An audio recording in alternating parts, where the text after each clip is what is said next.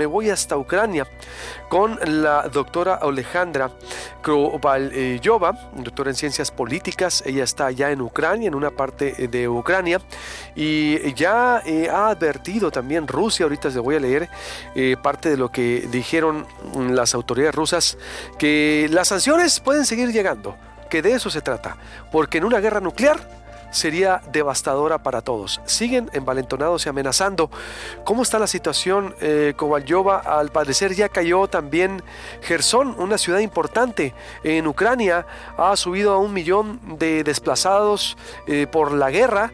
Eh, ya Rusia está reconociendo las bajas, más de 500 soldados muertos, más eh, de... Ayer se dieron a conocer 2.000 civiles muertos. ¿Cómo está la situación, doctora? buenos días, bienvenida a Proyecto Puente. Buenos días, mucho gusto y gusto de verle.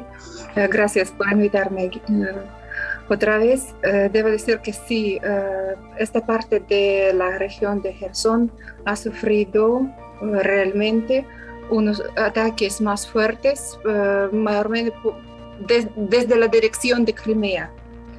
Y bueno, sí sabemos que hay reemplazados, incluso aquí donde vivo ya he encontrado la gente que vino de aquel territorio, estaban muy asustados, muy nerviosos y tenían que salir así que estaban, así sin coger sus cosas.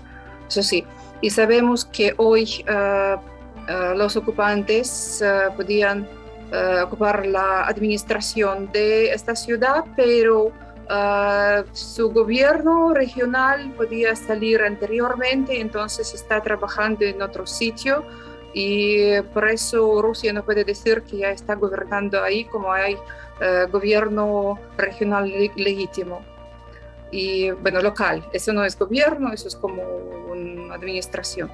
Y ah, también sobre las pérdidas de los rusos, nosotros tenemos otros datos y nuestros servicios de inteligencia y nuestro ejército dice que son más de 9 miles rusos matados aquí. Y Rusia no quería reconocer a ninguno. Entonces lo que hizo nuestro gobierno, lo que hizo, han pedido a Cruz Roja de tomar a esos rusos matados y llevarlos a Rusia oficialmente y ha sido el único modo de reconocer, eh, de hacerlos reconocer que sí, por su parte también hay eh, víctimas. Sí, eh, ¿a cuánto asciende el número de civiles de víctimas, doctora? Civiles, bueno, dicen que más de 2.000, yo no puedo decir un número más correcto porque acaban de haber más ataques hoy día y habían unas explosiones muy fuertes en Kiev en la noche y alrededores de Kiev, en otras ciudades como Irpin y Boerka. Y incluso, bueno, tengo un amigo que no me contesta de ahí, espero que está bien. Y mm, no, sabemos todavía todas las eh, víctimas, toda la cantidad. Pero uh, en unas ciudades los misiles rusos han disparado en edificios civiles de vivienda de, y bueno, también han destruido, hay víctimas, no, no, no, no sé todavía todas las, uh, toda la cantidad, pero bueno, sí, por supuesto, sí, muchos, más de dos miles.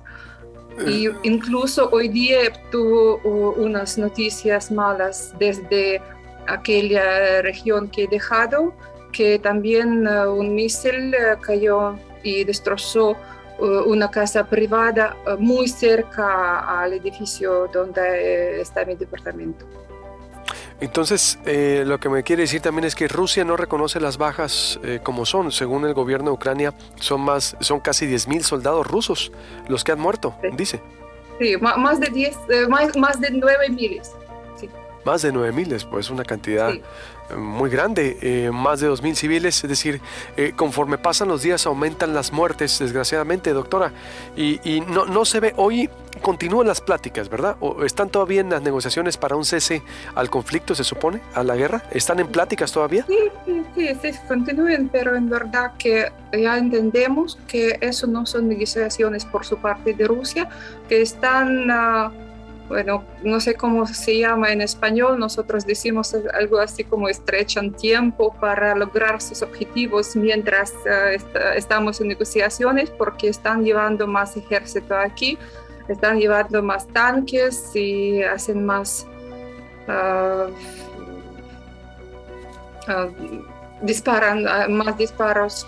Y también ayer de nuevo han usado una bomba de vacío en Kharkiv por la noche.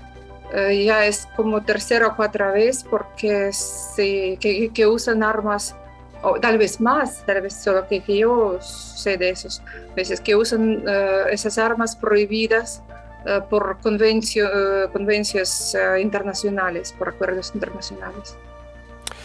Oiga, doctora, ¿cree usted que vamos frente a una guerra nuclear? ¿Hay condiciones? Es decir, porque ya Rusia está amenazando que eh, una guerra nuclear sería, sería devastadora, eh, que solo las sanciones económicas caben aquí, incluso hasta pone las condiciones, pareciera ser, de cómo tienen que sancionarlos. ¿Usted ve condiciones de guerra nuclear, usted como especialista también en relaciones internacionales, de lo que está ocurriendo desde Ucrania? ¿Qué se dice? Sí, que hay una alta probabilidad eso es cierto. Y bueno, yo lo digo porque veo que como ellos han eh, empezado a usar las armas prohibidas, que tampoco pueden pararse de usar eh, armas nucleares. Ya hace tiempo, desde hace tiempo que están amenazando y también, bueno, mis eh, amigos, mis colegas me están diciendo que aquí donde estoy, que por ahora es un lugar más seguro en Ucrania porque aquí no alcanzan sus misiles, uh, pero dicen que puede ser uno de los centros principales de ataque nuclear, eso sí. Y claro, bueno, también uh, eso puedo suponer porque ya hemos visto cómo el gobierno de Rusia se está poniendo furioso porque no alcanza sus objetivos aquí. Y lo dice abiertamente que empezaban eh, cuando empezaban toda esa aventura que querían eh, hacerlo todo, terminarlo todo en unos días. Y uh, nuestros militares han encontrado documentos que es soldados que han cogido que en, estuvo escrito que la operación se empezó en 20 de febrero y tenía que terminarse el, para el 6 de, uh, 6 de marzo, 6 de marzo, disculpe. No se y uh, no, no, sabemos, bueno, qué, qué van a hacer. Sí, pero lo que también las amenazas eh, no son solamente eh, las armas nucleares. Eh, unos días atrás nuestro ejército pudo mm, derrumbar un misil que estaba volando en dirección de nuestras ¿cómo decir? dambas que, que, que, mm, cierra el río Dnipro. Sí, la región es eh, separatista. ¿Perdone? Sí, las regiones que estaban intentando acaparar el, ejército ruso. Bueno, eh, eh, doctora... yo digo que, que sí se sí derrumbe todo lo que tapa es, el, el, agua del río Dnipro, entonces puede haber inundación de todo el territorio y también si van a afectar las centrales atómicas que están también intentando y habían intentos en los, eh, los han parado ahora, pero pueden. Y eso puede ser tampoco uh, una cosa muy, mm, no, no, tan fácil como, como uh, si, si, van a afectar todas las centrales atómicas. Muy bien. Doctora, pues le agradezco mucho Alejandra Kovalyova, doctora en Ciencias Políticas especializada en Relaciones Internacionales desde Ucrania. Estaremos, estaremos consultándola a lo largo de los días, si nos permite, para que nos esté dando estas valoraciones importantes. Si estamos en contacto, cuídese mucho, le mandamos un abrazo. Buenos días.